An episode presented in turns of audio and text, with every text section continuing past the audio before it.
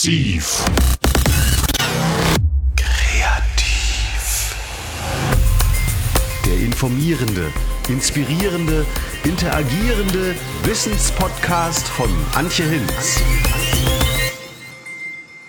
Ich begrüße sehr herzlich Michael Selig bei mir. Ich freue mich sehr auf das Interview mit Ihnen. Wir sprechen über den Werkhof Kuhkarte, den Sie im Wendland gegründet haben über die kulturelle Landpartie, eine Institution im Wendland, die Sie von Beginn an mitgestaltet haben. Und das möchte ich auch noch erwähnen. Sie sind außerdem Vorstand der Grünen Werkstatt Wendland, die soziale Innovation hier in der Region vorantreibt. Hm, bevor wir ins Detail gehen, Herr Selig, erzählen Sie vielleicht ein bisschen über sich selbst. Ähm, was haben Sie bisher gemacht in Ihrem Leben und woher stammen Sie ursprünglich? Also gemacht habe ich echt viel. Ähm, ich stamme aus Karlshafen an der Weser mit Blick auf Würgersen. Und Würgersen war Atomkraftwerk. Und in meiner Jugend habe ich das sozusagen aus dem Kinderzimmer wachsen sehen. Mein Vater ist dann von Karlshafen weggezogen wegen des Atomkraftwerks. Gut, ich bin zum Studium erst nach Kassel. Äh, erstmal habe ich eine Lehre gemacht als Tischler. Ja, ich habe Handwerk gelernt, klar. Und ich bin eigentlich auch Handwerker.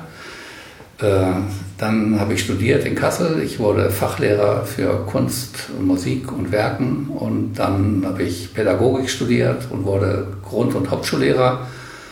Und später habe ich dann noch ein Aufbaustudium gemacht und bin Realschullehrer geworden. Und das war ich eigentlich die ganze Zeit meines Lebens, meines beruflichen Lebens bis 2000. Und dann? Ja, und dann, äh, liebe Zeit nebenher, ist ja viel anderes passiert äh, in der Zwischenzeit. Also es gab eigentlich keinen Bruch, sondern äh, die Arbeit ging ungebrochen weiter, weil neben dem Berufsleben als Realschullehrer äh, habe ich ja hier in der Region eine ganze Reihe von Dingen angestoßen.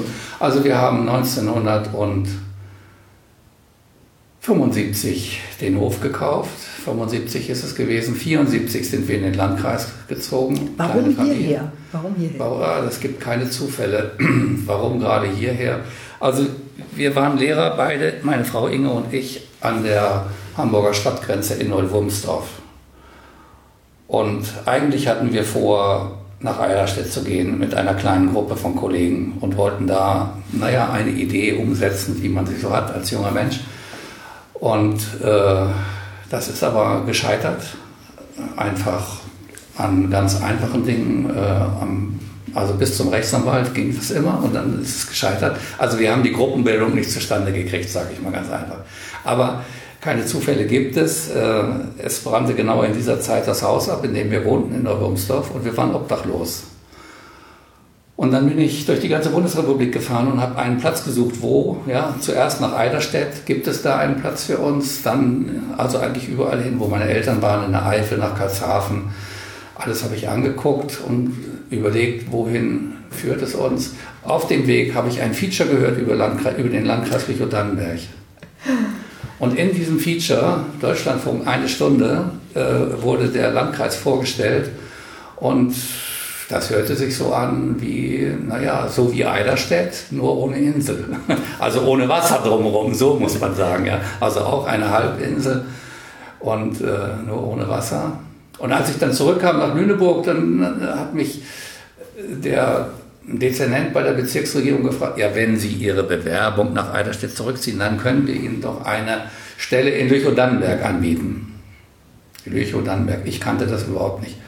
Dann habe ich meine Frau angerufen und gefragt, kennst du Lüchow-Dannenberg? Kann ich eine Stelle kriegen? Ja, sagt sie. Da sind wir mit dem Erdkundeseminar gewesen und haben uns die Sozialbrache angeguckt. Ist ganz nett da. Also drei Tage später waren wir dann in Schneeger. So sind wir hierher gekommen. Also Zufälle gibt es nicht. 74 war das, 75 haben wir dann den Hof gekauft. 76 wurde Gorleben zum Standort benannt und von da an war das Leben eigentlich ganz anders. Also von da an hat sich ganz vieles sozusagen äh, ganz klar äh, ja, für, gegen, mit Gorleben fokussiert. Und äh, ja, wir haben überlegt am Anfang, was machen wir? Schnell verkaufen, bevor es jemand merkt, aber wohin?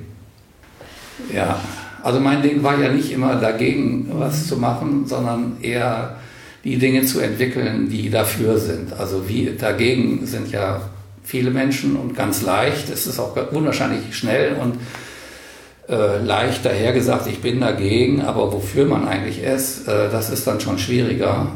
Und das herauszufinden und dann auch zu artikulieren, also das war eher so mein Ding. Und daraus hat sich dann eben mit vielen Freunden zusammen immer in wechselnden sozialen Zusammenhängen äh, einfach sehr viele Dinge haben sich da entwickelt. Und da muss ich sagen, also wir haben viel gemacht. Wir haben viele, viele Dinge sichtbar hinterlassen. Also der erste Ort, wo Sie Ihren Gestaltungswillen entfalten konnten, war der Werkhof oder ist der Werkhof Kuhkarte in einem kleinen Rundlingsdorf. Welche Geschichte hat denn dieser Ort? Ähm, ist der Name wendisch? Gibt es da Wurzeln? Ähm, also wendisch glaube ich nicht, es ist eher slawisch. Und äh, Kuhkarte, wenn man es platt ausspricht, heißt dann Kukat. Und von Kukat zu Kokot, der Hahn, ist nicht weit. Also es ist offensichtlich kommt es äh, von, also wird es abgeleitet von Kokot, der Hahn. Naja, und heute äh, krähen da ordentlich die Hähne. Also in Kukat äh, gibt es Hühner, es gibt viele Hühner. Wir haben immer Hühner auf dem Hof und mein Sohn ist Hühnerfreak. Wie würden Sie jetzt einem Außenstehenden das Konzept vom Werkhof Kukate beschreiben? Es hat sich ja auch über die Jahre sicherlich entwickelt. Also wir bieten auf dem Berghof ähm, kreative Kurse. Und das seit 1976. Also das machen wir schon viele Jahre. Und zwar in Basishandwerken. Also es gibt ne, einen Tischlerkurs, es gibt einen Töpferkurs, es gibt Webkurse, textile Kurse, es gibt Goldschmiedekurse. Und eine ganze Reihe andere Sachen auch noch immer wieder sporadisch. Der Schwerpunkt ist heute das Goldschmieden mit Peter Reddersen, mit dem wir schon seit über 30 Jahren da zusammenarbeiten. Er ist der Kursleiter, meine Frau organisiert sozusagen das gesamte Programm. Schwerpunkt der Arbeit ist heute ein Textiler, weil meine Frau Inge äh, Weberin geworden ist. Nachdem sie Lehrerin war, hat sie selbst dann eine Ausbildung als Weberin begonnen und hat mit dem damaligen Kursleiter Heinz Meyer zusammen es erreicht, dass es eben eine nebenberufliche Ausbildung geben kann im Handwerk. Die endet mit der Gesellenprüfung. Das ist eigentlich ein, ein Alleinstellungsmerkmal mittlerweile, weil ähm, alle Menschen, die in der Bundesrepublik irgendwie noch eine Prüfung machen wollen, nach Kuhkarte kommen, um da ihre Gesellenprüfung im Handwerk Weben abzulegen. Und die nebenberufliche Ausbildung, die meine Frau organisiert, äh, führt eben auch nach vier Jahren zur Gesellenprüfung. Was sind das für Menschen, die da zu Ihnen kommen und dann nochmal eine Gesellenprüfung machen? Eher jüngere Menschen, eher ältere Menschen, gemischt? Es ist gemischt. Äh, es sind, man fragt sich ja, wo findet Weben überhaupt noch statt heute? Und es sind viele Menschen, die also in diesem Beruf in einer Institution irgendwo eine Beschäftigung haben aber häufig eben nicht die Qualifikation. Also gewebt wird in vielen therapeutischen Werkstätten, gewebt wird in der Waldorfschule, in der Webepoche, gewebt wird im Museum, gewebt wird in der Therapie. Also es gibt ein breites, äh, eigentlich ein breites Beschäftigungsfeld. Und einige dabei sind auch dabei, dann sich selbstständig zu machen und werden einfach selbstständige Handweber. Also Sie besetzen da wirklich eine Nische, um auch sowas wie ähm, aussterbendes Handwerk vielleicht auch äh, wieder zu beleben. Also mir fällt jetzt so dieses immaterielle Kulturerbe ein, ähm, wo es ja darum geht, neben den Bauwerken eben auch Wissen, Können, Bräuche weiter zu vermitteln, ähm, was ja gerade für Deutschland wahrscheinlich manchmal auch nicht so naheliegend ist. Die wollen immer was, was Materielles sozusagen. Das, die, also diese Idee muss sich auch, musste sich, glaube ich, jetzt auch erst ein bisschen entwickeln über die Jahre. Das sind ja jetzt wieder viele Dinge, die mhm. Sie angesprochen mhm. haben. Dann muss ich das der Reihe nach abarbeiten. Ja. also äh, erstes Mal, neben der Ausbildung gibt es natürlich freie Kurse, wo man sich einfach selbst qualifizieren kann. Und es gibt auch ein reichhaltiges Angebot an speziellen Kursen zur Fortbildung von Handwebern. Also alles, was ein Weber so an Ideen und, und äh, in diesen Bindungen und, und in der Gestaltung und so weiter äh, noch weiter erfahren will, das wird dann jeweils als, äh, naja, als ein Kurs richtig angeboten. Diese Kurse sind offen für mhm. alle, die sich da interessieren. Klar, für einige gibt es dann einfach äh, eine, die Hürde, dass man also bestimmte Dinge einfach schon mal können muss. Ja, sonst macht die Fortbildung keinen Sinn. Ähm, das ist das eine. Dann gibt es daneben aber auch die Meisterqualifikation. Ja, also es gibt die Gesellenprüfung, aber dann auch die Vorbereitung für einen Meisterkurs. Der Meisterkurs findet extern statt in Hannover. So, dann äh, das immaterielle Kulturerbe, klar, also wir kümmern uns oder ne, die Weber kümmern sich ganz besonders um dieses immaterielle Kulturerbe und es geht ja bei dieser Idee darum, wie kann man dieses alte Handwerk heute zeitgemäß äh, lebendig halten. Also es geht nicht um diesen Museumscharakter, dass man äh, das Alte hochhält und das Alte versucht nachzumachen, sondern wie lässt sich sozusagen ein Handwerk in die moderne Zeit transponieren und gibt dem Handwerk so wieder eine Aufgabe oder die, einen Inhalt zurück. Da sind wir natürlich stark dabei, genau das zu tun.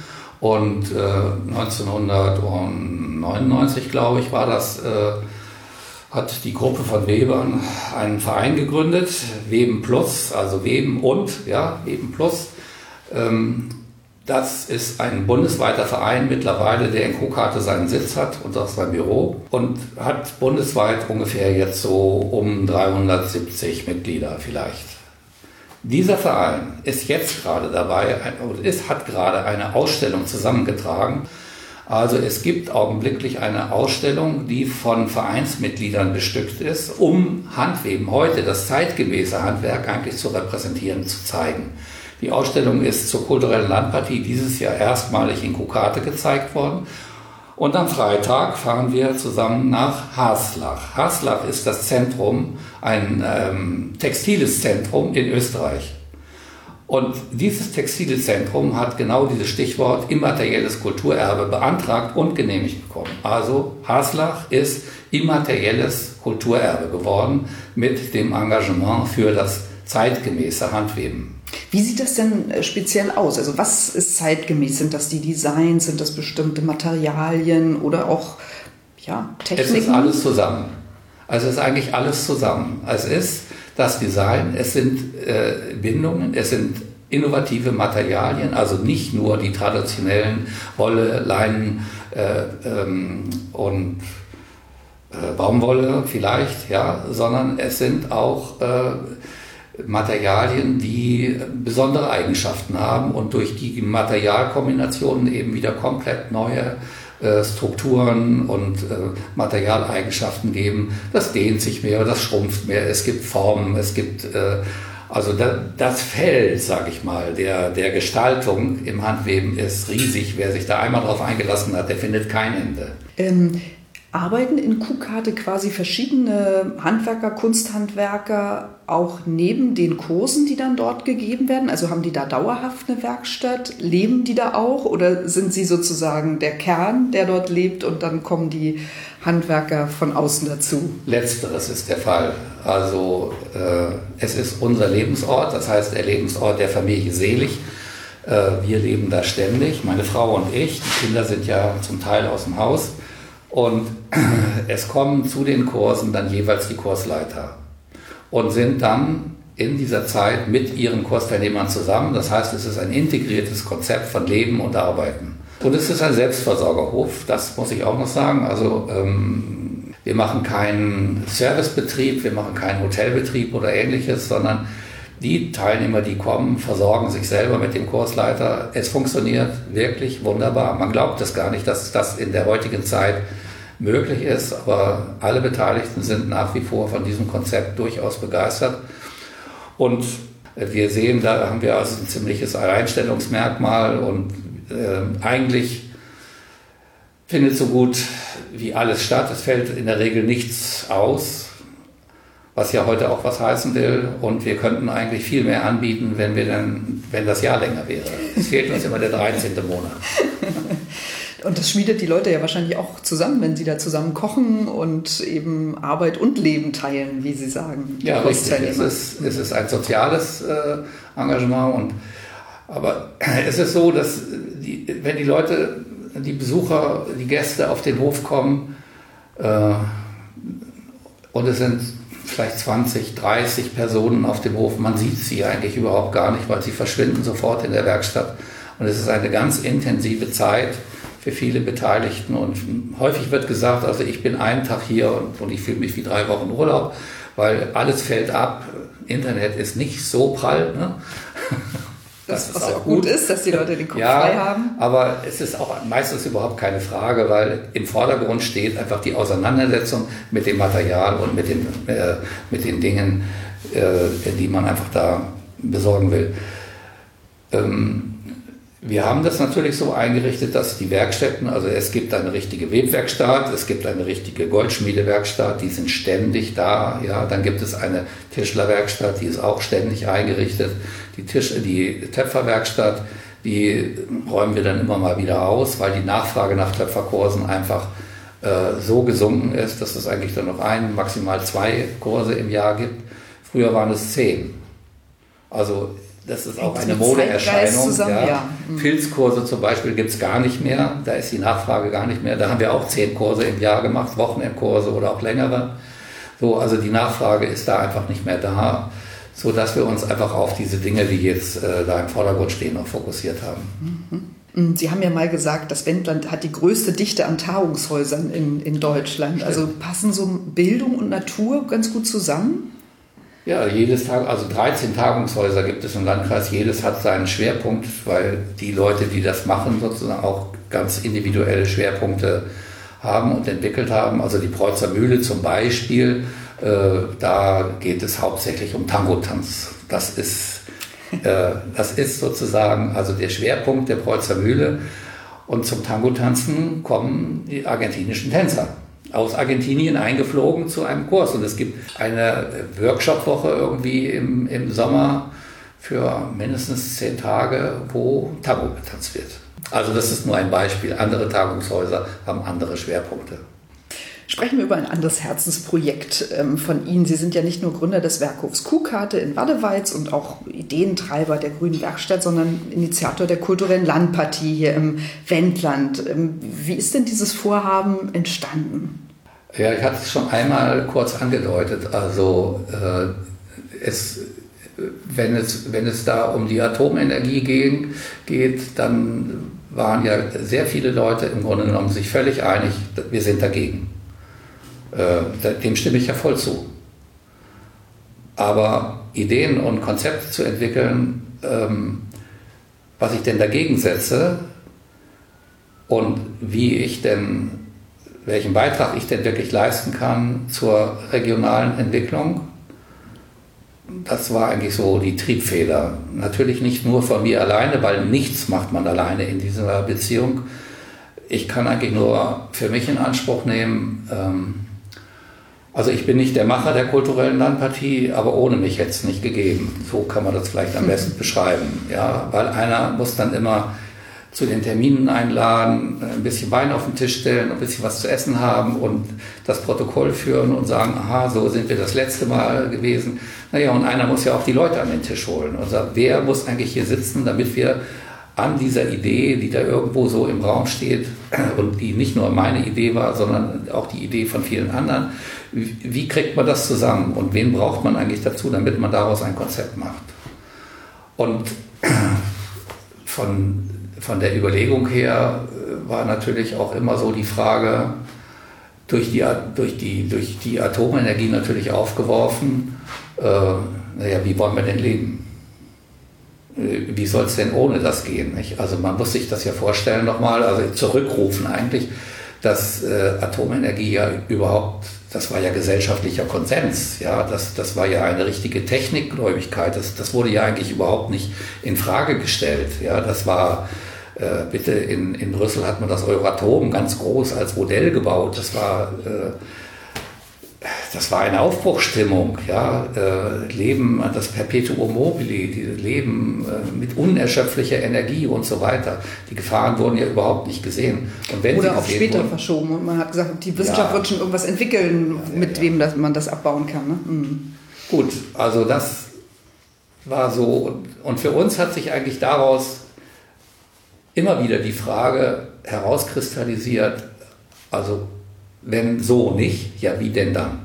Das ist eigentlich die Motivation, also die Hintergrundmotivation, muss ich sagen, für die kulturelle Landpartie als ein Beitrag, ähm, wie man denn den Landkreis, also dieses Kleinod, diese kleine Naturinsel, die wir hier haben, also wie man die denn sozusagen äh, als lebenswerten Naturraum überhaupt erhalten kann. Entwickeln hieß es ja gar nicht. Also wie geht es um den Erhalt? Und wir, die wir da so uns als Atomkraftgegner dagegen gestemmt haben, waren ja die eigentlichen Beschützer sozusagen. Also wir waren ja die, die eigentlich Konservativen, die, die eher äh, gesagt haben, wir sind eigentlich diejenigen, die also das, was hier ist, an Natur, Kleinod, an, an der Vielfalt ähm, im ökologischen und biologischen Zusammenhang, das zu erhalten sozusagen, das war eigentlich unser Anliegen. Naja, und die kulturelle Landpartie hatte eben die, die Vision, naja, wir zeigen das. Wir zeigen, wir sind die Chaoten. Ja, kommt her, guckt uns an, wir sind die Chaoten und wir zeigen euch, was wir sozusagen hier so treiben und was wir eigentlich schützen wollen. Also die Chaoten äh, im, äh, aus der Sicht sozusagen der bürgerlich-konservativen vielleicht. Also ja, ist das diese Mischung, die Künstler, die Kreativen, die aber hier mit den Bauern ja zusammen gewirkt haben, um eben diese Protestbewegung auch nach vorne zu bringen? Ähm, oder sind Künstler doch stärker Vordenker als andere in der Gesellschaft und weil sie eben sich mit bestimmten Dingen nicht zufrieden geben und zu sagen, sagen, es muss anders gehen. Ja, so kann man das, glaube ich, sehen. Also ähm, zunächst mal muss man ja nochmal vorausschicken, wir haben ja hier in der Region nicht nur durch Gordon, sondern eigentlich schon vorher einen überproportionalen Anteil an Künstlern die sich hier aus den unterschiedlichsten Gründen her zurückgezogen haben. Das ist, hat Tradition hier im Landkreis. Das hat mit Gorleben zunächst mal nichts zu tun. Aber Gorleben und die Auseinandersetzung Gorleben hat einfach den Zug von kreativen Leuten verstärkt. Künstler waren eigentlich hier traditionell äh, äh, ansässig. Hier gab es Platz, hier war das alles billig. Als wir unseren Hof in Kuhkarte gekauft haben, haben wir 80.000 D-Mark bezahlt. Dann haben uns Leute gesagt, seid ihr verrückt, wir haben 24 bezahlt und ihr macht die Preise kaputt. Also anderthalb Hektar, Riesengrundstück, viele Häuser und so weiter, 80.000 D-Mark. Also für uns war das damals leistbar sozusagen. Ähm, Künstler gab es hier und bei allen Aktivitäten ähm, der, der Bürgerinitiative ähm, waren eigentlich Künstler immer dabei und haben dafür gesorgt, dass alle Aktivitäten, ich sage mal die Widerstandsaktionen, einfach eine Form bekamen. Das heißt, man überlegt sich, was will ich, äh, wie mache ich es, wie fange ich an, wie führe ich durch, wie höre ich auf. Kunstwerke schaffen, aber also wie, äh, daraus eine Performance zu mhm. machen und sich das also vorher zu überlegen und dann auch gemeinschaftlich dafür zu sorgen, dass also solche äh, ähm, Widerstandsaktionen, also nicht nur blind, blindwütiger Aktivismus war, sondern eben immer lächelnd, immer äh, freundlich sozusagen, die guten Bilder vermittelnd. Ne? Das geht ja immer um Öffentlichkeitsarbeit in diesem Zusammenhang. Ähm, und immer so mit der Idee, also den Teufel auf der Nase zu tanzen, äh, macht mehr Spaß, als von der Straße geräumt zu werden, abgeknüppelt zu werden. Also das ist eigentlich so immer die Devise gewesen. Und Künstler haben, also das muss man ganz klar sagen, also Künstler sind immer dabei gewesen. Also sage ich mal, Irmit Schwarz, äh, Uta Helene Götz, Werner Götz waren immer und andere. Also ich nenne jetzt nur ein paar Namen, um zu sagen, also das sind immer Namen gewesen, die eigentlich immer dabei gewesen sind, egal was passierte. So. Und man hat das im Grunde immer zusammen auch gestrickt, aber einer muss ja auch die Ideen dann liefern und sagen, ah, mach doch so oder so oder so. Ja, und da waren eigentlich Künstler immer stark dabei. Das ist auch diese Ambivalenz, die der Name Wunderpunkte und Wundepunkte in sich trägt. Also eben, ja, ein Wunderpunkt, dass eben diese Kastoren hier nicht mehr eingelagert werden sollen und die Wunderpunkte, die verschiedenen Orte, an denen die kulturelle Landpartie stattfindet. Können Sie mal eine Performance oder eine Aktion beschreiben, die auch das Wesen der kulturellen Landpartie äh, auch als politische äh, Institution deutlich macht? Widerstands- und Kunstaktionen hat es vor der kulturellen Landpartie genauso gegeben wie danach. wenn ich jetzt was sage, dann sage ich jetzt was zur kulturellen Landpartie. Und ähm, zur kulturellen Landpartie, beziehungsweise man muss ja sagen, also die ersten Jahre hieß ja diese Veranstaltung Wunderpunkte. Das hatten Sie ja eben schon einmal genannt, die Wunderpunkte, die wunderbaren und die Wunderpunkten sozusagen deutlich zu machen. Wie sind wir da hingekommen? Also wir haben uns mit einem kleinen Kreis in Kuhkarte getroffen und haben überlegt, so, was machen wir eigentlich? Was wollen wir eigentlich? Äh, wie können wir eigentlich unser Anliegen ähm, und den gesamten Landkreis im Grunde genommen mit seinem Schatz und seinen vielen differenzierten Schätzchen und Schätzen einfach sichtbar machen. Das war die Grundidee. Und alle, die da waren, es waren ja nicht viele, sieben Leute oder sechs, ähm, waren Multiplikatoren. Das heißt, der eine war in der BI, der andere war im BUND, der dritte war äh, Bahnhof Görde, ähm, äh, nicht Görde, Heim-Volkshochschule Görde oder die Akademie Samatz, die es damals gegeben hatte, eine anthroposophische Einrichtung. So, also es war ein bunter Haufen im Grunde genommen von Multiplikatoren und wir haben uns da im Grunde genommen so überlegt, ähm, wie machen wir das? Und da hat jeder so seinen Beitrag geliefert. Und hat gesagt, und das stricken wir zusammen, machen daraus äh, eine dezentrale Veranstaltung und wir laden ein zum Fahrradfahren, also zum Erkunden der Region äh, und machen dann an den einzelnen Orten, immer in privaten Räumen, äh, Veranstaltungen zu einzelnen Themen. Und jeder macht sein Thema. Und daraus hat sich eigentlich dann diese Idee ja, Wunderpunkte entwickelt. Der erste Reisebegleiter hier auf dem Tisch, sehen Sie mal, das ist ein kleines Heftchen, ja. Also das sind äh, 40 Seiten, ja. Der letzte Reisebegleiter ist dann also auf, weiß ich was, 250 Seiten angewachsen. Also es ist mittlerweile ein kleines Telefonbuch. Die Reisebegleiter ist quasi ein Verzeichnis, in dem alle Orte für die kulturelle Landpartie. Das äh, wollte ich eigentlich damit sagen, dass das Verbindende ja. sozusagen der einzelnen individuellen Punkte ähm, eigentlich dieser Reisebegleiter war. Der Reisebegleiter hat dann einfach nochmal so ein bisschen die Region insgesamt beschrieben und dann die einzelnen Punkte und die einzelnen Aktivitäten dargestellt. Also eine Frühwanderung mit dem BUND. Äh, irgendwie die Frauen haben irgendwie ein Frauensymposium an den Gorleben Anlagen gemacht, irgendein Camp, wenn ich das richtig erinnere. Es gab ein Open Air Musikfestival, was letztlich nicht stattfand, aber es war wunderbar geplant so äh, an der Grenze. Also äh, es gab ein oder zwei kunsthandwerkliche Ausstellungen auf einem Hof, ja, ein oder zwei. Alles andere waren im Grunde genommen politische äh, oder naturkundliche oder sonstige Veranstaltungen, so Filmveranstaltungen auch, Theater ein bisschen und so weiter. Also jeder hat das gemacht, was er beitragen konnte. Und das ist eigentlich das Eigentliche. Äh, was die kulturelle Landpartie oder die Wunderpunkte damals ausgezeichnet hat, alles, was da gemacht wurde, war komplett privat. Und das ist ja bis heute so geblieben. Alles, was bei der kulturellen Landpartie passiert, passiert auf privatem Boden und wird privat organisiert. Und nur der Reisebegleiter schließt dieses Event der tausend unterschiedlichen Pünktchen zu einem. 1990 haben Irmit Schwarz und ich eine Landschaftskunstaktion äh, ins Leben gerufen und die hieß Aus allen Wolken. Textile Zeichen in der Landschaft. Und diese Kunstaktion in der Landschaft äh, war eigentlich der schlagartige Beginn der kulturellen Landpartie, der damaligen Wunderpunkte, ähm, weil diese Landschaftskunstaktion heiß umstritten war. Wir haben mit dieser Aktion seinerzeit ungefähr 50 Künstler eingeladen, 25 aus der damaligen DDR, weil wir haben das ja noch vor Grenzöffnung geplant.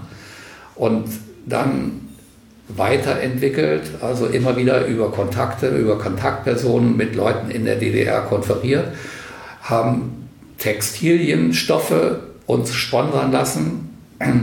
Oder wir haben sie gesponsert bekommen und haben das dann mit einer Post-Mailing-Aktion, würde man heute sagen, so an die einzelnen Teilnehmer verschickt. Und die haben daraus textile Objekte genäht, die dann 1990 an Fahnen in der Landschaft ausgestellt wurden. Es war also eine Fahnenausstellung. 50 Fahnenobjekte in der Landschaft bei Kukate sozusagen. 1990 war dann die Eröffnung und das war ja ein Wiedervereinigungsfeier. Also die Künstler, die beteiligten Künstler aus der DDR konnten dann ja einreisen. So, es war schon richtig toll. So ist es gekommen. Genau. Die Wunderpunkte gab es vier Jahre. Und eigentlich ist es ja ein politisches Programm gewesen. Also wir wollten ja sozusagen also politisch wirken. Es hat sich aber gezeigt, dass im Lauf der Jahre eigentlich der kunsthandwerkliche und künstlerische Sektor sozusagen überwiegt und irgendwann wurde dann übereinstimmend gesagt, also wir können nicht zu einer politischen Ein Veranstaltung einladen und dann äh, Batik und Keramik zeigen. Das passt irgendwie nicht zusammen. Wir müssen eigentlich authentisch bleiben. Und diese Veranstaltung ist mit einer ganz wunderbaren Abschiedsveranstaltung für die Akteure beendet worden. Für die Akteure, denen dieser politische Aspekt wichtig war. Richtig, also die, wir, es war ja eine, dann eine ziemlich große Gruppe geworden, die die, kulturelle, die die Wunderpunkte organisiert hatte. Und ein Freundeskreis hat sozusagen für die Akteure dann eine wunderbare Nachtaktion organisiert. Allen voran Susanne Kamin, die äh, diese Veranstaltung sozusagen federführend organisiert hat. Gut, was du? Und dann gab es natürlich von denen, die äh, da jetzt mitgemacht hatten äh, und als Aussteller sozusagen äh, einen, einen Beitrag geleistet haben. Die haben gesagt, also seid ihr denn verrückt? Wir können doch eine so gut eingeführte Veranstaltung nicht einfach aufführen. Das geht nicht. Ja, es hat sich eine andere Gruppe gefunden, die dann die nächsten äh, Wunderpunkte organisiert hat. Dann haben wir aber sehr schnell gemerkt, das fehlt die Professionalität. Eigentlich geht es auch so nicht. Und äh, Seit 1995 heißt dann die Veranstaltung ganz eindeutig kulturelle Landpartie, Wunderpunkte im Wendland und ist eine Kulturveranstaltung. Und wir haben da gesagt, wir machen eine Kulturveranstaltung, es ist eine Kulturveranstaltung und wir wollen ehrlich sein und damit zeigen wir nach wie vor das, was es im Wendland an realem Leben gibt und das, was, wovon und wofür die Leute hier leben. Also das ist eigentlich die Botschaft der jetzigen kulturellen Landpartie. Aber punktuell gibt es schon noch äh, Versuche, politisch irgendwo ja, Botschaften auszusenden. Es gibt kleine Ausstellungen. Alle, die da ausstellen, sind Atomkraftgegner. Also man muss ja nicht immer ein Schild um den Hals ja. tragen. Ja, ich bin Atomkraftgegner. Also eigentlich wissen das alle. Und eigentlich nur diejenigen, die sich dieser Szene zugehörig fühlen, ähm, können eigentlich auch nur guten Herzens sozusagen bei der kulturellen Landpartie dabei sein. Der politische Aspekt ist natürlich insofern oder auch der gemeinschaftliche Aspekt ist insofern in den Hintergrund getreten über eine lange Zeit, naja, weil jeder mit der Organisation seiner eigenen Punkte und dem weiteren Ausbau des eigenen Punktes einfach intensiv beschäftigt war. Und das ist ja auch gut so. Also wenn man was macht, will man das gut machen. Man will die Gäste ja auch äh, willkommen heißen und es soll schön sein und es soll auch gut sein und die Toilette muss stimmen und das und äh, das Gewerbeaufsichtsamt steht vor der Tür und so weiter und die ne, und das Gesundheitsamt und so weiter und so weiter. Es muss ja alles in Ordnung sein, wenn man Gäste empfängt. Also von daher kann man niemandem einen Vorwurf machen, dass diese Entwicklung dahin ging, dass man sich gekümmert hat um den eigenen Ort. Dagegen ist aber sind die Gemeinschaftsaktionen so wie die Landschaftskunstaktionen, die ja viel Engagement für eine gemeinschaftliche Sache erfordern, die sind hinten runtergefahren. So. Man hat aber dann gesehen, aha, so geht es auch nicht. Der Schwerpunkt hat sich verschoben. Hier geht es offensichtlich nur noch um Geld verdienen, was ja total in Ordnung ist, weil wovon sollen wir denn leben? Klar, es, die kulturelle Landpartie ist ein Riesenwirtschaftsfaktor, soll es auch sein, nach meiner Meinung. Aber der Widerstandsfaktor ist einfach zu klein geworden. Und es gibt seit mehreren Jahren ja jetzt diesen Gorleben-Tag, worauf man sich geeinigt hat, den Freitag, den verkaufsstärksten Tag, sag ich mal. Ja. den hat man sozusagen zum Widerstandstag gemacht und es ist eine super tolle Veranstaltung geworden, die sich daraus jetzt entwickelt hat. Es ist wirklich ein tolles Fest, was da stattfindet. Und äh, ich kann es mir eigentlich nicht anders vorstellen, dass das eigentlich den, den, den eigentlichen Kern unseres Anliegens an diesem Ort einen würdigen äh, Inhalt gibt. Ja. So, und wenn da 20.000 Leute kommen, so wie beim ersten Mal und jetzt beim, ja, ich weiß nicht wie viele Leute, man soll sie auch nicht zählen, aber es waren reichlich Leute da, die diesen Tag wirklich genossen haben und auch das Anliegen der kulturellen Landpartie also wirklich hautnah mitgekriegt haben. So, die Herausforderungen, die bestehen, na klar, die kulturelle Landpartie braucht Erneuerung. Ne? Also nach so langer Zeit haben sich bestimmte Dinge einfach etabliert. Äh, die kulturelle Landpartie ist ein Riesenmagnet mittlerweile geworden. Äh, es ist aber auch ein großer Wechsel. Ähm, das kriegt man natürlich nur bedingt mit. Also es steigen genauso viele aus wie einsteigen. Mittlerweile hält sich die, die Zahl der Orte, an denen etwas stattfindet, etwa so um 100. Angewachsen sind allerdings die, die Veranstaltungen, also die Abendveranstaltungen, die Nachmittagsveranstaltungen. Mittlerweile 1000 Veranstaltungen kann kein Mensch besuchen. Und trotzdem, alle Veranstaltungen finden in der Regel statt. Weil es sind immer wieder kleine Gruppen, die überall sozusagen hm, auftauchen und dann an den einzelnen Veranstaltungen stattfinden, äh, teilhaben. Jeder Veranstalter ist erstmal durch Nannenberger. Es können eigentlich nur die Leute Veranstalter sein, die hier Besitz haben oder hier wohnen. Also man kann auch was veranstalten und ich bin dann an einem Punkt, aber ich bin hier vor Ort ansässig. Jeder ist für seine Veranstaltung komplett eigenverantwortlich. Dann ist es natürlich so, dass viele, die haben selber nicht die Kapazitäten, irgendwie ein Programm auf die Beine zu stellen, die laden sich Freunde und Bekannte ein. Und an manchen Orten gibt es dann 30, 40 Ausstellende. Da gibt es dann ein umfangreiches Programm mit Veranstaltungen, Musik, also Theater, ja, natürlich. Viele Sachen kommen von außerhalb, die werden von außerhalb eingeladen und sind dann Teil dieser kulturellen Landpartie. Mhm. Also so funktioniert es. Es ist also äh, nicht so, dass alles, was da gezeigt wird, hier aus der Region stammt und hier nur selbst gemacht ist. Es gibt eine Regel, es gibt keine Handelsware. Okay, also das, was hier verkauft wird, muss auch hier aus also der Region was, stammen. Was hier verkauft wird, ist selbstgemacht, entweder von dem, der eingeladen ist und dann hier hinter seinen Sachen steht und sagt, das bin ich, das habe ich gemacht, oder es ist selbst gemacht von dem, der das organisiert. Also das geht zwar nicht bis zum Saft und der Marmelade, aber äh, zumindest also die Zusammenhänge sind ganz klar formuliert. Wir sind hier und wir zeigen uns unser Lebenskonzept und wir zeigen das, wovon und wofür wir eigentlich hier leben. Das ist eigentlich immer wieder so ein Thema, was immer wieder durchgeht. Mhm. Natürlich gibt es Streit. Es gibt immer Streit, logischerweise. Ja, es gibt immer diesen, man diskutiert es in jedem Plenum, den Streit zwischen den großen und den kleinen Punkten. Es ist wahrscheinlich die Mischung, also davon ja. lebt es auch und das macht es bunt und interessant. Mhm. Also bei den Veranstaltern sagen, sie steigen immer wieder Leute aus und auch wieder ein. Wie ist das bei den Besuchern? Wie beobachten Sie das? Ähm, oder kann man das beziffern, wie viel das Stammgäste sind und wie viel auch dann durchaus auch wieder neue Leute dazukommen, auch junge ich Leute? Ich kann das nur von uns selber sagen. Also wir haben ja 20 Jahre lang Pfingstmarkt gemacht. Das haben wir überhaupt noch gar nicht gesagt, dass eigentlich die kulturelle Landpartie oder die Wunderpunkte unmittelbar eigentlich aus dem Pfingstmarkt heraus entstanden sind. Wir haben seit 85 Pfingstmarkt organisiert bis 2005 und 1990, also nach fünf Jahren Pfingstmarkt, haben wir dann sozusagen die Wunderpunkte entwickelt, weil der Pfingstmarkt war so besucht, dass, dass 15.000 Leute auf dem kleinen Hof in den drei Tagen, also immer 4.000, 5.000 Leute zur gleichen Zeit auf dem Hof, das ist natürlich eng gewesen. Also mein Bestreben war natürlich da, Leute, können wir das nicht ein bisschen verteilen. So.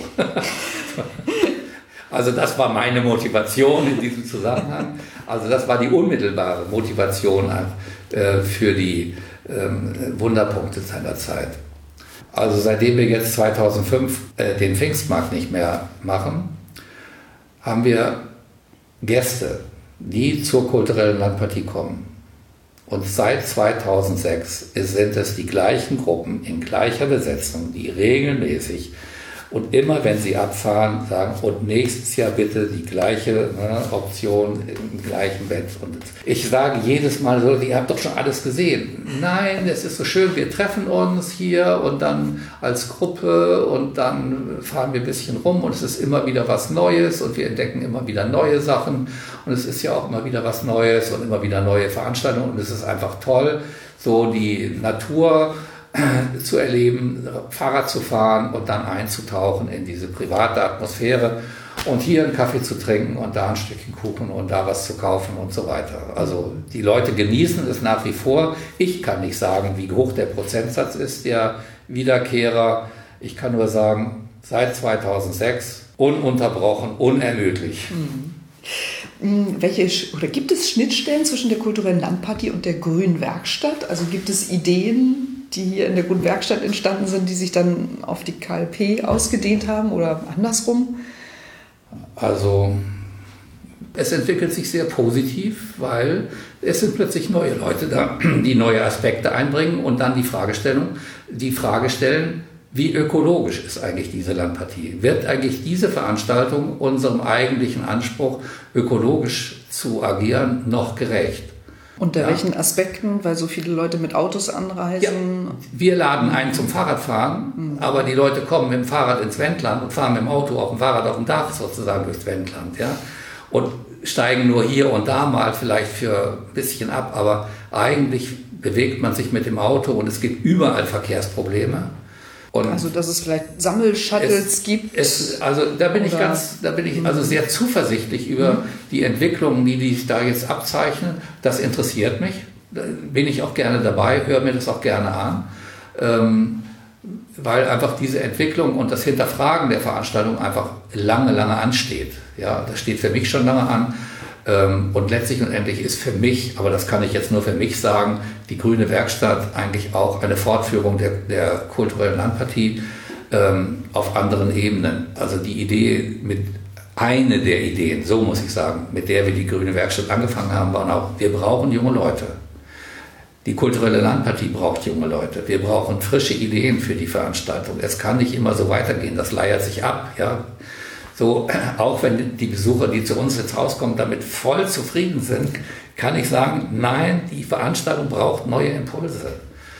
Und da ich gesehen habe, dass also die Landpartie in dieser Richtung nur ganz schwer irgendwie zu steuern ist und man als Alter ja dann auch immer nur gesagt, ach, der schon wieder, ja, der, ne, so, also das ist ja dann auch so, dass man nicht mehr so gefragt ist, oder sagt, wir machen was Neues. Sie haben sich dann ein kleines, schnelles äh, Butterboot oder ein Segelboot gesucht, um wieder ja, wenn Sie das, rechts und links lenken Wenn Sie das so sehen, der grünen ja, Werkstatt. das Segelboot funktioniert richtig gut. Mhm. Es ist eine kleine, aber kompetente und flexible äh, Mannschaft an Bord, die, die wirklich mh, hm, agieren, die auch klare Ziele formuliert und wo es einfach Erfolge gibt.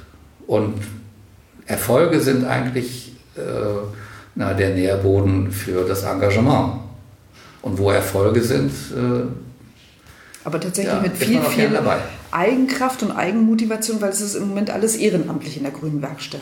Ja, die Grüne Werkstatt ist insgesamt ein ehrenamtlicher mhm. Verein. Wir genau. sind als Verein organisiert, ja. Aber die Projekte, die wir organisieren, das sind ja Förderprojekte, die aus unterschiedlichen Töpfen gespeist werden. Und durch diese gute Konstellation, die sich in der Grünen Werkstatt zusammengefunden hat, also da sind Unternehmer äh, ganz unterschiedlicher Art, ja, da ist ein Künstler, da ist äh, äh eine ähm, Umweltwissenschaftlerin, da ist vor allen Dingen jemand aus der Verwaltung, der für die regionalen Entwicklungsprozesse zuständig ist. Diese Konstellation sichert einfach der Grünen Werkstatt ein, ja, ein gutes Agieren und äh, für diese Kooperationen, die wir äh, haben schließen können, ja, sind wir ja mehrmals ausgezeichnet, weil das, so wie wir da rangegangen sind, ja, da beneiden uns viele drum. Und viele hätten das genauso gerne gemacht, wissen aber dann nicht so gerne wie und ja, ja und Also wir sind ja als Grüne Werkstatt richtig gefragt und dürfen gerne und viel reisen, werden auch viel angefragt und um, um Statements, um Expertisen gebeten. Wie habt ihr das gemacht? Wie macht ihr das so? Und haben ja auch viele Preise gewonnen, worauf wir auch ganz stolz sind. Aber wir nehmen sie gerne, weil ich denke auch, wir haben sie verdient. Sie reisen viel rum. Ähm, sie waren auch kürzlich in Mecklenburg bei den Kreativlabs, haben dort ähm, die Idee der Grünen Werkstatt vorgestellt. Woher nehmen Sie Ihre Energie? Was treibt Sie da an? Ist es auch die Hoffnung, dass Ihre guten Erfahrungen irgendwo anders Wurzeln schlagen? Es ist einfach der Spaß an ja, neuen, innovativen Ideen, auch eben bei Herausforderungen jetzt nicht den Kopf in den Sand zu stecken, was wir anfangs besprochen haben, sondern zu sagen, da geht noch was. Also ich weiß es nicht. So, auf jeden Fall die Energie ist da und äh, solange sie da ist, sozusagen fühlt man sich ja auch lebendig. Das ist ja auch im Alter eine Frage, äh, wofür stehe ich denn morgens auf? Ja, da haben ja viele ältere Menschen mit zu kämpfen, weil es fehlt die Aufgabe. Die Aufgaben sind uns auf die Füße gefallen, sind mir auf die Füße gefallen und es gibt da viele Aufgaben, an denen wir jetzt äh, arbeiten. Na klar, erzählt man gerne von seinen Erfolgen und äh, sagt auch gerne, wie wir es gemacht haben. Aber da sich viele Sachen sowieso nicht übertragen lassen, äh, weil das ist abhängig von den Personen, das ist abhängig von bestimmten Sozialkonstellationen, das ist abhängig vom Raum, das ist abhängig von den Vorerfahrungen der Sozialisation und weiß ich was. Also es gibt ja tausend Gründe, äh, warum man bestimmte Sachen nicht übertragen kann. Ja? Aber davon zu erzählen, macht ja auch Spaß. Nicht? Also das mache ich auch gern. Ich teile auch gern. Also teile gerne die Erfahrungen, teile auch gerne von den Erfahrungen mit. Aber eigentlich nur, ne, wenn man gefragt ist. Fassen wir es an. Also wenn man ihnen zuhört, merkt man, dass sie auch mit ihrer Energie viele anstecken und tatsächlich ja auch schon viele junge Leute hierher geholt haben, die eben zum Beispiel an den Designcamps der Grünen Werkstatt teilgenommen haben. Haben Sie einen Überblick, wie, wie viele Leute Sie über die Jahre mit Ihrer Begeisterung schon hierher gezogen haben, die sich dann hier tatsächlich niedergelassen haben? Also zunächst mal muss ich ganz klar sagen, also das bin nicht ich. Sie und ihre, Ihr muss, Team. Man Na muss klar. ganz klar sagen, also ich bin sozusagen in der grünen Werkstatt, bin ich sozusagen der Lautsprecher. Ja? Äh, klar, also ich mache viel, ich habe mir auch viele Sachen angenommen, aber ich, ich bin das nicht sozusagen. Also man muss immer sagen, es ist die Gruppe, die dahinter steht, die das trägt, die das voranträgt, die auch mich trägt. Das ist ganz wichtig sozusagen. Und die mir auch sagt, na mach das mal oder lass das jetzt. Das ist genauso wichtig. Ähm, also nur um das jetzt klarzustellen, dass hier nicht der Eindruck entsteht, also ich wäre immer derjenige, der das alles machen würde. Nein, es ist weiß Gott nicht so. So, nach der Frage nach, der, nach den jungen Menschen. Ja, also die Formate, die wir entwickelt haben innerhalb der Grünen Werkstatt, sind die Designcamps. Und wir haben eigentlich gesehen mit der Grünen Werkstatt, dass es notwendig ist, wenn wir junge Leute hierher haben wollen, dass es funktioniert über Arbeit. Also wie vermitteln wir jungen Leuten in Arbeit? Wie, wie zeigen wir ihnen sozusagen, dass es hier auf dem Lande auch Arbeit gibt? Also das war so eine Motivation. Ähm, und dann sieht man ja auch an den Hochschulen, dass da eigentlich auch immer äh, Projekte gesucht werden, die naja, erdverbunden sind oder die andocken an die reale Wirtschaft. Ja? Dass es nicht ein Projekt ist, was der Professor sich ausgedacht hat, sondern dass es irgendwie äh, naja, reales Projekt ist. Eine reale Fragestellung. Der Betriebsleiter sagt, ich habe da ein Problem, da sitzen wir schon lange dran.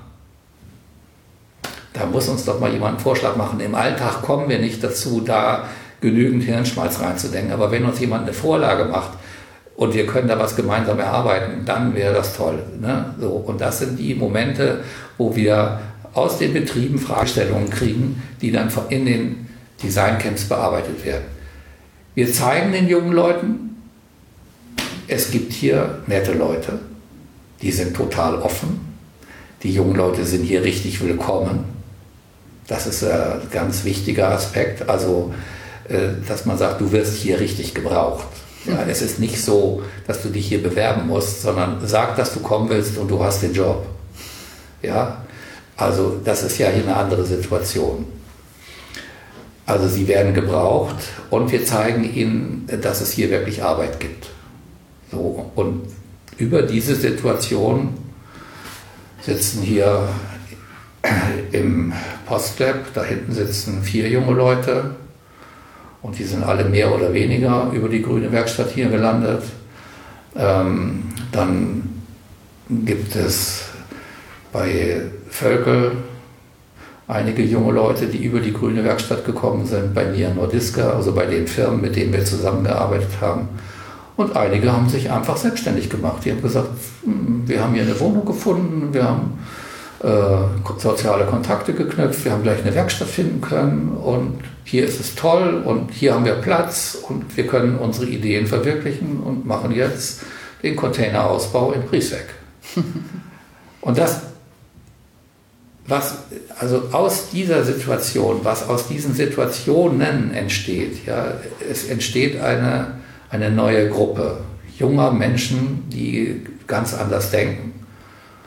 Ähm, Vielleicht, weil sie auch eben diesen Blick schon haben ja. auf reale Probleme im Leben und nicht irgendwo mit, einer, mit einem theoretischen Konstrukt hierher kommen, was gar nicht passt. So, die ziehen wieder ihre Freunde ran.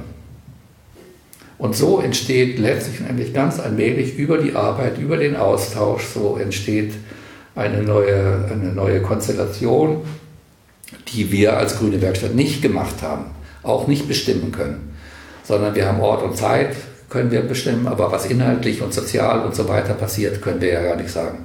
Aber es ist schön zu sehen, wenn man dann zur After-Work-Party äh, im Fuchsbau in der Langen Straße, also in dem ähm, kleinen Designbüro eingeladen wird und es sind lauter junge Leute da und die sind alle fröhlich sozusagen, kennen sich untereinander, knüpfen untereinander Kontakte, machen auch was miteinander plötzlich. Ne? Also es kommen dann so kleine ähm, äh, Kooperationen zustande.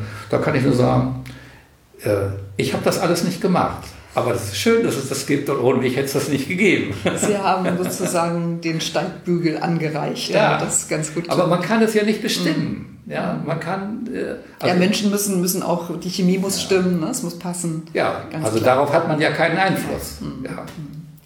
Was müsste es noch geben, um das Leben im Wendland noch lebenswerter zu machen? Ah, da habe ich eine ganze Liste. also. Strukturell. Oder ich sage mal ein Thema, was uns richtig auf die Füße gefallen ist, was ich vorher nicht wusste und was viele, die auch hier leben, nicht wissen oder nicht registrieren, muss ich sagen, wissen vielleicht, aber nicht registrieren. Das ist, ähm, dass es eigentlich hier keine Mietwohnungen gibt, die äh, dem, dem Anspruch der ähm, Stadtflüchtlinge, sage ich mal, irgendwie entsprechen. Also das gute Leben auf dem Lande, diese Idee, die viele ja in sich tragen und gerne aufs Land ziehen würden oder zumindest mit der Idee spielen, aufs Land zu ziehen. Und dann gibt es plötzlich hier keine Mietwohnung. Die Arbeitswelt hat sich geändert. Also viele Leute, für die ist es völlig egal, ob sie in Berlin sitzen oder im Wendland. Die haben ihr Laptop und sie brauchen gutes Internet und damit ist gut. Hm. Ja, und von daher sind es also vor allen Dingen junge Familien, die hier auflaufen zu unserem Frühstück oder zu den anderen Veranstaltungen, Netzwerkveranstaltungen, die wir hier organisieren und sagen, ja, ich würde gerne hier hinkommen. Erste Frage, Kindergarten? Äh, Wohnung. Dritte Frage, ja, ich könnte vielleicht eine Halbtagsstelle, ich könnte das oder das, aber da finde ich schon was. Oder ich mache was selber. Also das steht nicht so im Vordergrund. Ja ich habe hier meinen Laptop und habe auch noch meine Kunden und da und da und das, ja, ich kann erst mal anfangen. Also so. Ja. Das heißt, die Menschen sind da schon sehr flexibel und kreativ. Ja, mhm. aber es, es, ist die Wohnung. Mhm. Und es gibt keine Wohnung. Oder so gut wie keine. Also durch Zufall, wenn man ja irgendwie guckt und hier ist, dann findet man auch das, was passt. Aber es gibt eigentlich kein Wohnungsangebot, mit dem man nach außen gehen könnte und könnte sagen, hallo Leute, hier wir im Wendland, wir haben richtig viel Platz und wir haben schöne Wohnungen und dies und das. So, und, ja, und das kommt doch nicht in Gang, weil bei 4,30 Euro Miete äh, investiert niemand. Hm. Für 4,30 Euro kann man keine Wohnung renovieren, zumindest nicht ordentlich renovieren. Da muss man natürlich dazu sagen, Wohnungsangebote gibt es hier im Überfluss, nur da will keiner einziehen. Mhm. Da würden Sie nicht einziehen, ich nicht einziehen. Dritter Stock links, ja, irgendwie im Block gibt es Wohnungen, logischerweise. Es gibt auch viele Dachgeschosswohnungen, ja. Wenn man dann guckt, Also die Geschichten, die also hier erzählt werden von Leuten, die hier beim Frühstück oder äh, bei den Veranstaltungen auflaufen, was sie alles gesehen haben schon, äh, das brauche ich nicht alles zu erzählen. Ja, es ist auf jeden Fall nicht angemessen. Mhm, mhm. Ja, das ist die Quintessenz. Es gibt keine angemessenen Wohnungen. Würden Sie da eher Umnutzung empfehlen oder Neubau? In Hitzacker gibt es ja jetzt diese Idee, ein Mehrgenerationen, interkulturell und nachhaltiges Dorf äh, zu bauen. Finden Sie also das, das finde ich einen super tollen Ansatz. Ja, ähm, ähm, das, das ganze Kon Konstrukt sozusagen ist super toll geplant äh, vom Kopf her. Äh, es ist alles bedacht und es wird in vielen Gruppensitzungen hochdynamisch sozusagen ähm, geplant und ausgeführt. Ähm, der einzige Haken ist, es fehlen die jungen Leute. Ähm, junge Leute, das ist so meine Erfahrung, die ich jetzt so kennengelernt habe in diesen Zusammenhängen an den Unis, wollen sich ungern festlegen. Also mieten ja, kaufen nein.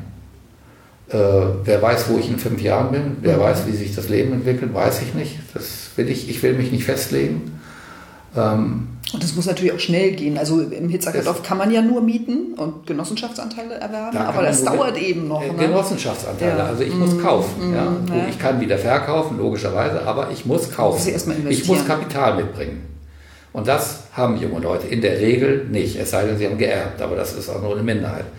So, und das ist wieder so eine Katze, die sich da einen Schwanz beißt. Also wozu plädiere ich? Tiny House Festival ist meine neueste Idee, so, wenn Sie es wissen Diese wollen. kleinen mobilen ja, äh, da bin ich im Moment im Grunde genommen also sehr aktiv dahinterher, diese Idee äh, ins Leben zu rufen. Also die, die, die, die Strategie, die dahinter steckt, die ist nach wie vor, muss es darauf ankommen, die Nebengebäude und äh, die, die, die, Baukultur oder die Bausubstanzen, die einfach hier sind und die mehr und mehr verfallen, dass man die erhält sozusagen. Das macht ja gerade das Liebenswerte aus. Also muss man junges Leben in die alten Dörfer kriegen. Wie macht man das? Also viele Sachen sind unbewohnbar auf den Höfen oder die Wohnungen sind belegt, werden nicht vermietet so. Und da wäre eben eine Idee, eine unter vielen, eine Idee wäre mit kleinen mobilen Wohneinheiten, die eigentlich alles in sich birgen, aber auch genehmigungsfähig sind. Das ist ja immer der Punkt. Oder eine Standgenehmigung bekommen, ja, dass man die auf die Höfe stellt, wo Leute bereit sind, jemanden aufzunehmen und wo genügend Nebengebäude sind, die verfallen und wo Ausbaureserven sind, aber die eigentlichen Besitzer kein Geld haben, um das zu machen. Und da denke ich mir wieder, aha, Ort und Zeit können wir bestimmen. Also Ort und Zeit kommt zu der Zeit an diesen Ort und guckt. Dann mag es sein, dass soziale Kontakte geknüpft werden, dass sich da was entwickelt. Also ich denke, wir müssen hier in der Region jemanden finden und die Dinger gibt es ja mittlerweile, die einfach dann das hinstellen und für kleines Geld vermieten. Ja, das ist ja ein Modell, also etwas zu bauen und dann die Refinanzierung äh, für den Anschub meines Betriebes über die Vermietung an junge Leute, die mit kleinem Geld dann auf dem Hof sind. Da zeigt sich aber wieder Ihr Gestaltungswille, dass Sie eben nicht nur sagen, das fehlt hier noch, sondern ich habe auch gleich eine Idee, wie man das sozusagen verbessern kann. Finde ich großartig. Michael Selig, ich bedanke mich sehr, sehr herzlich und wünsche Ihnen noch ganz viel Kraft, äh, solche Projekte, wie wir jetzt zum Schluss besprochen haben, anzustoßen, Neues zu bewegen, junge Leute hier in die Gegend zu holen und dieses Wendland so erfrischend und vielfältig auch zu halten. Ganz herzlichen Dank. Ja, ich sage herzlichen Dank für das Gespräch.